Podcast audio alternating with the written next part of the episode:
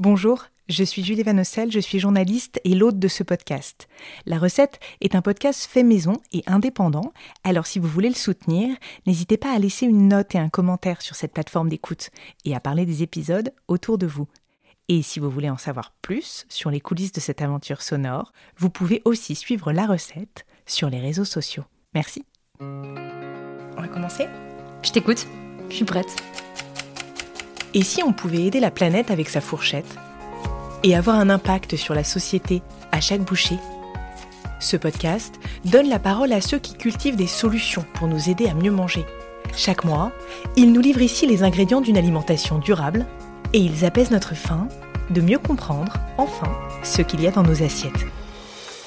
Bienvenue, je suis Julie Vanosel et vous écoutez La Recette. La recette, la recette. euh, La recette de quoi du bonheur? Alors on parle bien d'une recette de cuisine. J'aimerais bien qu'on me donne la La recette. recette que j'essaye d'appliquer tous les jours. Alors j'en ai plein des recettes. Donc je vais vous donner la recette la plus simple.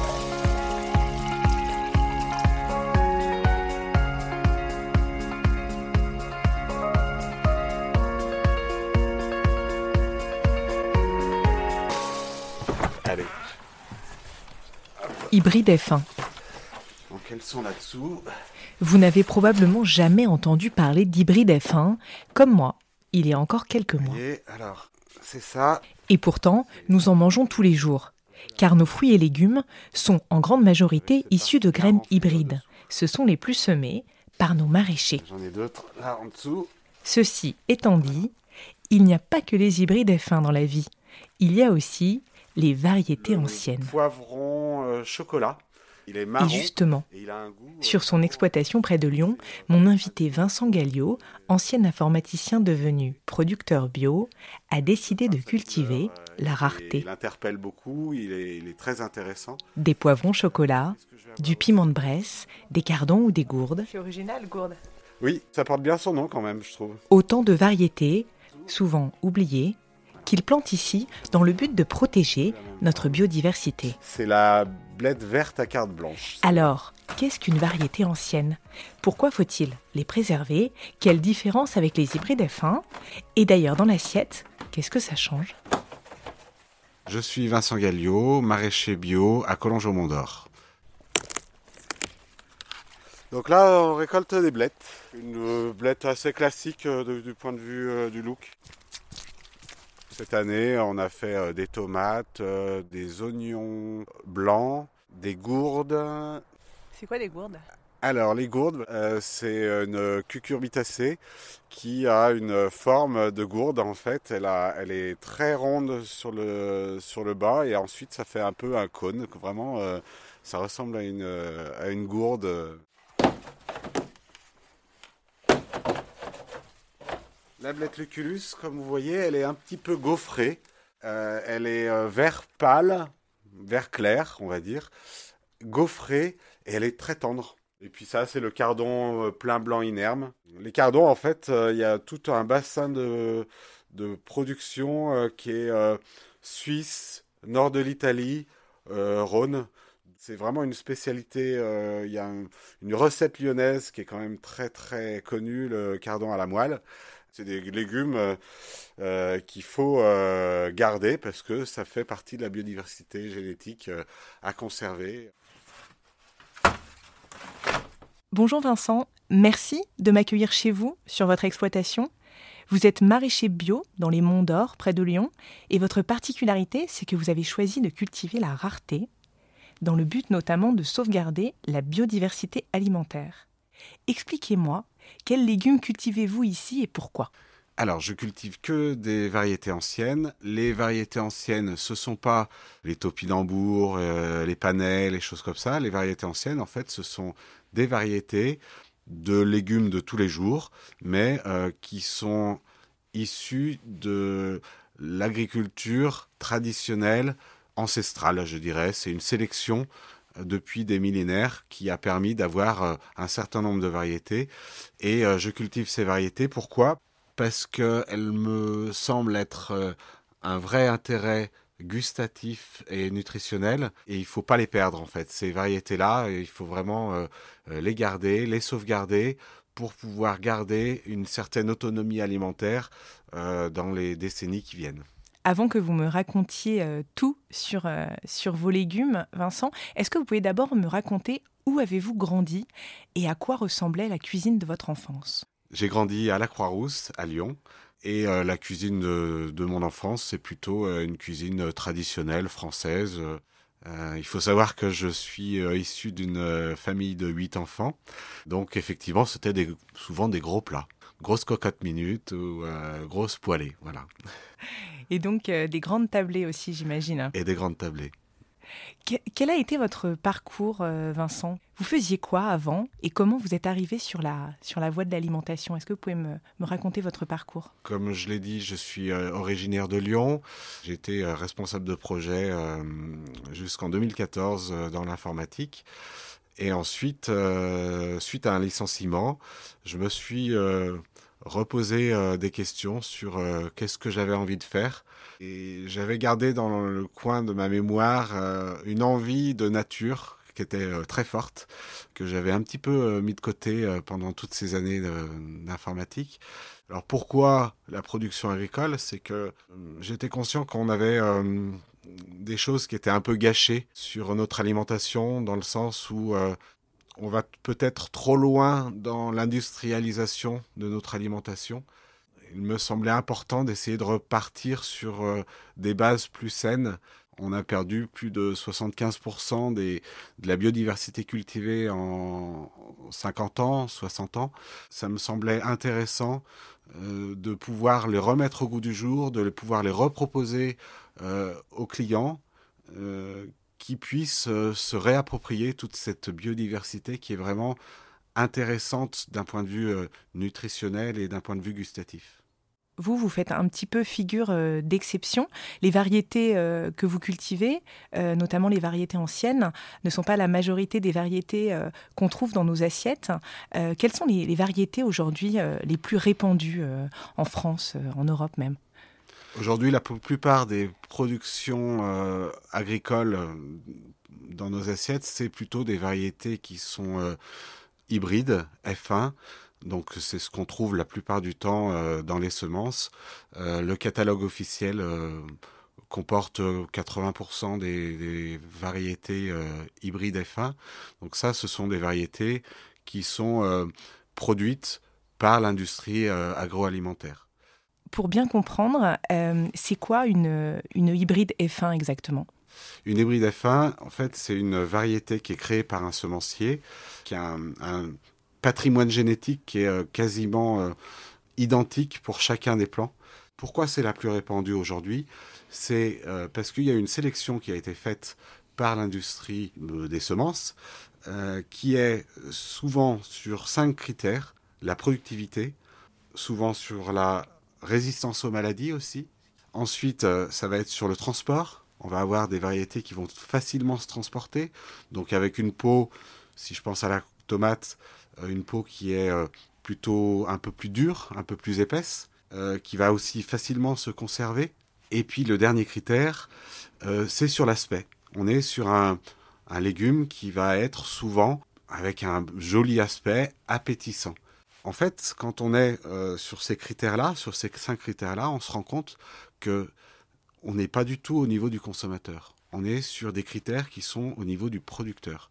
Et en fait, pourquoi euh, ces semences euh, sont très utilisées par les producteurs? Parce qu'elles leur conviennent aux producteurs. Les producteurs, finalement, en utilisant des hybrides F1, ils vont pas avoir beaucoup de soucis, ils vont avoir une grosse production et des légumes qui vont facilement se vendre parce qu'ils vont être et jolis et faciles à transporter et faciles à conserver.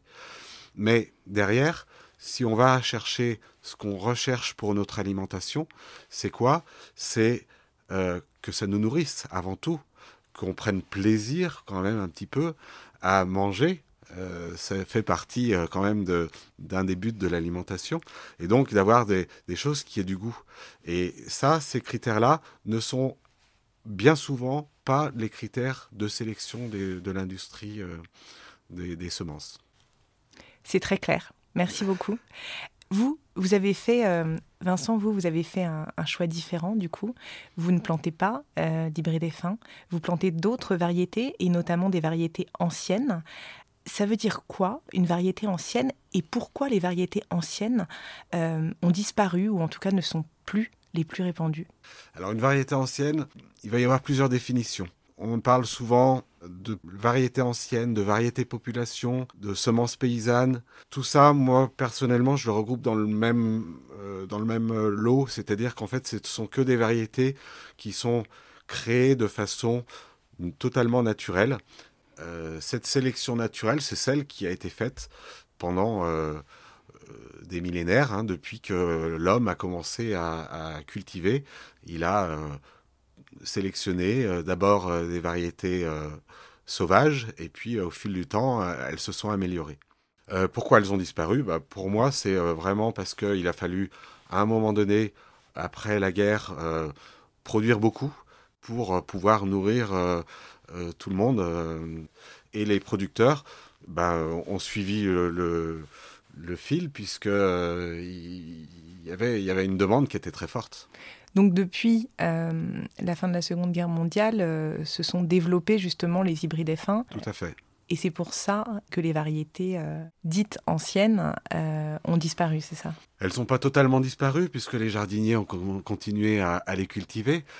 par contre, elles se sont appauvries dans le sens où on, on a perdu euh, 75% de la biodiversité cultivée euh, depuis les années 50.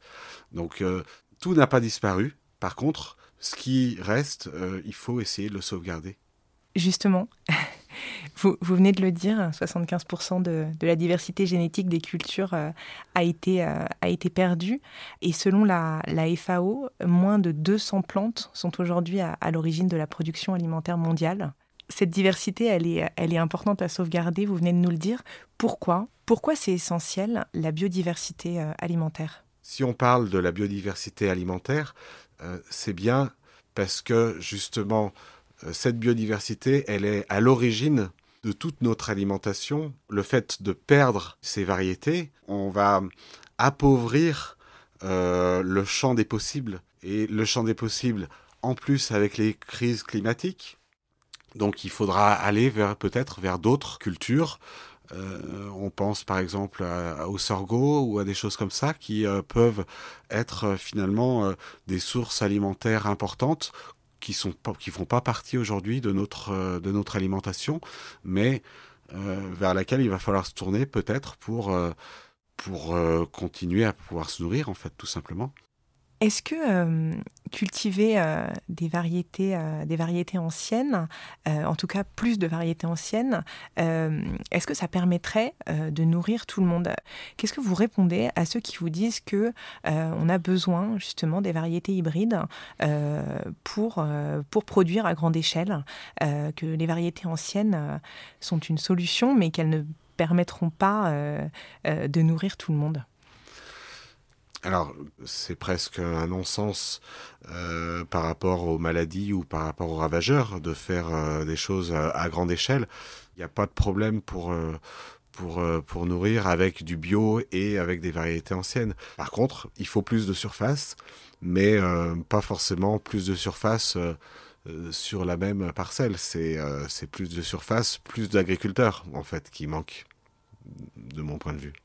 Et donc, euh, Vincent, euh, qui sont vos clients, tous ces légumes que vous produisez euh, ici? À qui, vous les vendez Racontez-moi du coup. Alors, j'ai plusieurs canaux de distribution. Le premier, ça va être la vente sur place. Donc, j'ai une vente qui est, se fait à la ferme deux fois par semaine. Je vais avoir ensuite un restaurateur important, Christian Tête d'Oie à Lyon, à l'Anticaille. Et puis ensuite, ça va être des épiceries. C'est variable, enfin ça change en fait en fonction des besoins, en fonction des demandes et en fonction de la production aussi, effectivement. Vous avez mentionné euh, Christian Tête d'Oie, euh, qui est un chef euh, connu justement pour son engagement pour une gastronomie euh, responsable et durable. Comment vous avez commencé à travailler avec lui Racontez-nous.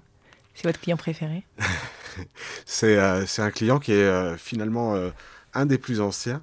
Il, a commencé à s'intéresser à moi. J'étais installé depuis moins d'un an. On lui avait parlé de mon de ma façon de travailler, de mon choix pour les variétés anciennes. Du coup, ça l'a interloqué de, de, savoir que on pouvait justement aller chercher des variétés qui étaient parfois un peu hors du standard. Et donc, euh, depuis euh, début 2018, on, on, travaille ensemble.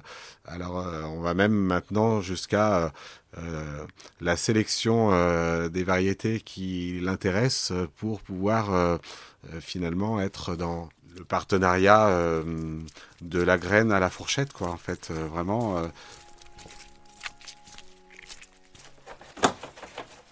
On a le piment de Bresse Christian Tête-Doigt adore. Euh, donc il en met dans tous ses plats. La petite courge Jack B. Little. Donc c'est une toute petite courge qui fait euh, allez, 10 cm de diamètre. Donc le chef euh, adore euh, l'utiliser euh, en coupé en deux dans une assiette. C'est c'est très très beau. Alors ici j'ai aussi les éliantes. C'est un cousin du topinambour. Après au niveau du goût, il a plutôt un goût de salsifis, alors que le topinambour a un goût d'artichaut. Mais c'est très très bon, très très frais, et même cru, euh, râpé, euh, c'est un, délice. Euh, Qu'est-ce que je vais avoir? Je vais avoir ici la courge blanche du Dauphiné. Alors c'est une courge qui est pas très goûteuse, je l'avoue. Elle aurait besoin quand même d'être un peu assaisonnée, voilà. Tout à l'heure, vous avez dit que les hybrides F1 euh, avaient été euh, créés euh, plus pour les producteurs que pour les consommateurs. Du coup, les, variétés que vous, vous cultivez, qu'est-ce que ça change, les variétés anciennes, gustativement ou nutritionnellement, pour le consommateur? Il y a des études qui montrent que les tables nutritionnelles des aliments ont changé depuis les années 60 euh, à aujourd'hui. C'est-à-dire que des légumes qui étaient euh, cultivés euh, dans les années 60 avaient plus de nutriments qu'aujourd'hui.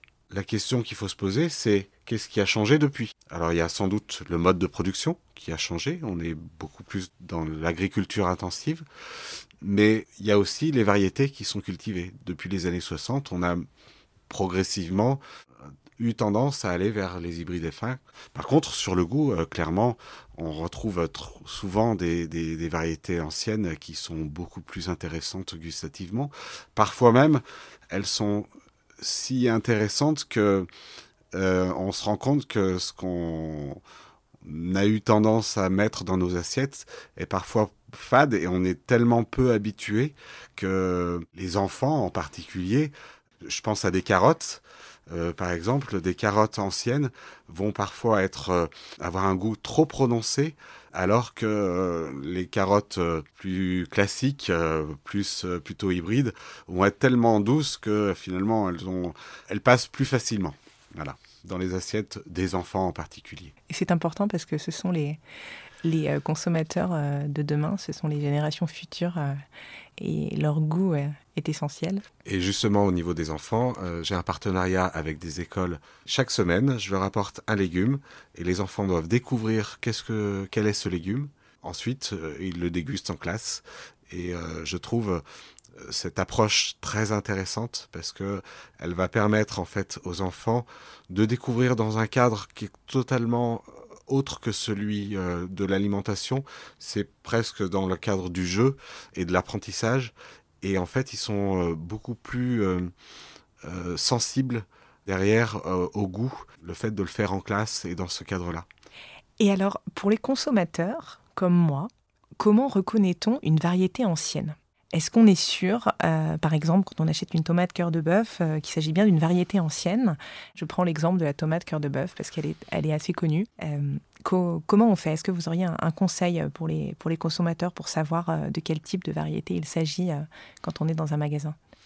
Et ben malheureusement, non, on n'a pas vraiment de possibilité de le savoir. Il faudrait que l'étiquetage soit beaucoup plus important dans les magasins pour pouvoir avoir cette information-là. Si vous prenez l'exemple de la tomate cœur de bœuf, c'est que bah, justement, il euh, y a la cœur de bœuf variété ancienne qui existe, et puis euh, l'industrie euh, de la semence a réussi à faire passer une tomate qui est elle aussi appelée cœur de bœuf, mais qui est une hybride F1. Et dans les années 2000-2010, elle s'est répandue de façon très importante. Et on, s'est rendu compte que finalement, la cœur de bœuf, elle n'était pas si bonne que on, avait l'habitude de, le voir, ou en tout cas de, ce qu'on avait dans nos souvenirs. Et euh, bah, c'est juste qu'il y a euh, une contrefaçon, d'une certaine façon. Hein. Euh, c'est vraiment une contrefaçon qui est, qui est faite. Elle devrait pas, on ne devrait pas avoir le droit d'appeler deux variétés qui sont totalement différentes avec le même nom. Donc qu'est-ce qui, qu'est-ce qui manque en France justement pour qu'on puisse en savoir plus? Est-ce qu'il y a un manque de, de transparence euh, ou est-ce qu'il faut acheter forcément euh, directement au producteur euh, pour savoir Eh ben effectivement, c'est une vraie question importante. Moi, par exemple, j'indique les noms des variétés sur mes tickets. je trouve que c'est vraiment important que le client ait le nom de la variété de, mon point de vue, c'est important et même le chef Christian Tête d'Homme avait fait la remarque que même sur les bons de livraison, j'indiquais euh, le nom de la variété et il m'a dit mais euh, j'étais le seul à faire ça. En fait, en général, les gens euh, indiquent tomate, concombre, et, mais je trouve très important d'avoir le nom de la variété, personnellement. Et alors, autre conseil peut-être que vous auriez euh, à donner, euh, comment, euh, comment choisir ces légumes? Comment mettre plus de diversité dans l'assiette?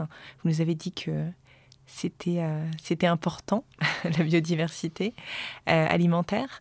Comment est-ce que vous avez des trucs pour, pour aider à, choisir ces légumes Qu'est-ce qu'il faut regarder bah, Pour moi, la première chose déjà, c'est quand même plutôt d'aller voir un producteur, effectivement, qui va avoir euh, la connaissance de, du légume qu'il a cultivé, de savoir euh, même éventuellement comment il, va falloir le cuisiner, ce qu'on aura peut-être plus difficilement dans des magasins, puisque souvent dans des magasins, euh, les gens vont être plutôt en caisse et il n'y aura pas cet échange sur la production et, sur, et sur la consommation en fait.